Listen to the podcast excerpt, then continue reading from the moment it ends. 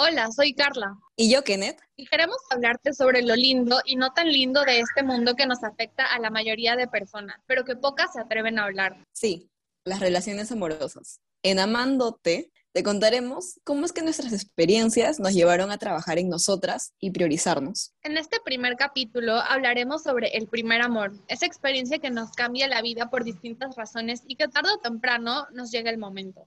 Comencemos hablando sobre ese momento en el que conoces a dicha persona antes de estar en la relación. ¿Fue un flechazo o para ti fue algo progresivo, Carla? Para mí fue algo totalmente progresivo. Creo que mi primer amor, al igual que muchas personas, no planeas. Yo no me sentí flechada, la verdad. ¿Y tú? Mm, bueno, sinceramente en mi caso sí, pero creo que fue más como influenciada por el entorno. En ese entonces recuerdo que a muchas chicas les gustaba esa persona, entonces creo que eso influyó en que a mí me gustara. Era una niña, creo que tenía como 13 años la primera vez que me gustó. ¿Y tú cuando conociste a esa persona, él estaba en una relación, estaba soltero o cómo fue? Ah, te estoy hablando de una, este, de una situación cuando estaba en el colegio. En realidad no, pero mientras iba creciendo junto a él, porque al final terminamos estando juntos cuando yo tenía 15 años, em, sí sabía que había una chica que le gustaba. Y es más, por cómo me había hablado de esa chica, fue que a mí me gustó. Porque yo dije, wow, me gustaría que en algún momento alguna persona hablara así de mí. Y creo que fue lo primero que hizo que verdaderamente dijera, me gusta esta persona. ¿Y para ti cómo fue? Hasta sonaría como una meta, ¿no? Como de voy a estar con esa persona. Para mí fue algo más como me empezó a gustar y yo sí quería estar con esta persona, pero esta persona siempre me causó inseguridad por el hecho que yo no sabía si él salía con alguien, si yo le gustaba. Siempre fue un limbo para mí, nunca me sentí segura. Wow. ¿Y cómo fue entonces, si es que te sentías así, que llegaron a hablar de sus emociones o sincerarse con respecto a cómo se sentían para ya comenzar a formar una relación? Mira, yo creo que hablar de las emociones es súper complejo, sobre todo cuando uno eres,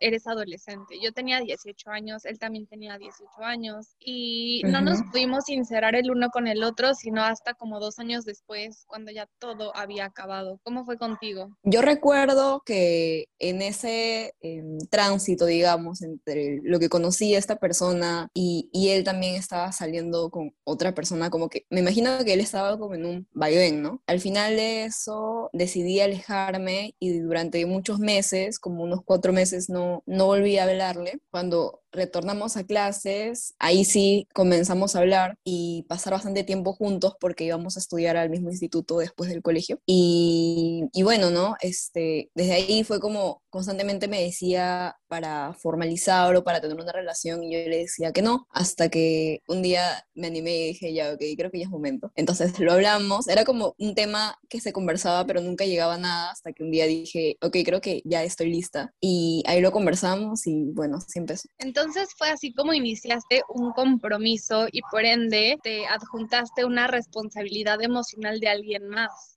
¿Cómo fue? Sí, creo que fue desde ese momento. La verdad siempre me había imaginado estando en una relación y cómo sería, siempre creo que una persona siempre trata de ser como la pareja ideal. En mi caso era tratar de ser esa pareja que a mí me gustaría tener. Y naturalmente, este, por ejemplo, pero no era de acaparar su tiempo, ¿no? Siempre era de te doy tu espacio, ve, come con la gente que quieres, pasa tiempo con la gente que quieres y ya llegará algún momento en el que vayamos a pasar tiempo juntos, ¿no? No era como que quería que esa persona estuviera a mi lado todo el tiempo. Siempre le di ese tipo de espacio que creo que contribuyó a que se dieran bien las cosas. ¿Y cómo fue para ti? De mi lado hubo responsabilidad emocional desde el principio, pero no hubo un compromiso, al menos de su parte, porque yo sí estaba comprometida con todo, luego me enteré obviamente que él no, y creo que para cualquier adolescente eso puede ser algo duro, ¿no? Por suerte sí te puedo decir, no hubo experiencia de celos, no por parte de él, la celosa en mis relaciones, de hecho, siempre he sido yo y es algo que estoy tratando de mejorar. ¿Tú te consideras una persona celosa? La verdad, no. Creo que los celos es algo normal, o sea, creo que es imposible que nadie sienta celos, pero sí creo que hay escalas, ¿no? Mm, o sea, los celos se pueden relacionar a dos cosas, ¿no? A que te importa, pero también a, a, inseguridad. Creo que es muy importante saber identificar qué es lo que a ti te provoca celos, pero bastó que una chica, que era mi amiga en ese entonces, me dijera, oye, ¿y no te molesta? Que ahí sí la idea comenzó a rondar por mi mente y creo que fue ahí que me empezó a molestar, pero em, ya luego de que terminó eso, nunca hubieron tantos problemas por, por eso, la verdad. Creo que nunca fue como un tema de discusión. Mira, qué chistoso que alguien tuvo que haberte puesto esa semilla para que tú comenzaras a formar celos y desde tan joven, ¿no? En mi caso, nadie me puso la semilla en la cabeza. Creo que yo crecí siendo una persona insegura con respecto al amor y creo que las personas inseguras son las personas más celosas porque no confían del todo en sus parejas. Y eso precisamente en mi caso fue algo que nos llevó al fin, que yo era insegura, era celosa, tenía mis razones, la verdad, comprobé que eran ciertas, pero aparte de eso, ese fue el fin y no hubo nunca más nada. ¿Cómo fue en tu caso? Me, di cuenta que la relación ya estaba siendo muy monótona. Era como que siempre hacíamos lo mismo y sinceramente eso llega a un punto en el que te cansas, ¿no? También ya no sentía el mismo interés ni por esta persona, ni, ni consideraba que esta persona sintiera el mismo interés por mí.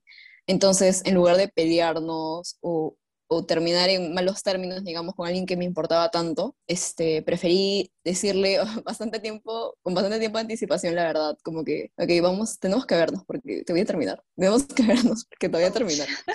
Sí, y, y al final este, nos vimos en el mismo lugar donde, donde en realidad comenzamos a, a salir y, y, ahí lo terminamos. Fue una despedida muy bonita. Recuerdo que nos abrazamos, pero esas fueron las razones, sinceramente. Y bueno, entonces con esto se podría decir que ha sido todo por hoy. Si les gustó, no olviden compartir y visítenos un blogger. Estamos como tu mejor versión. Hasta, la, próxima.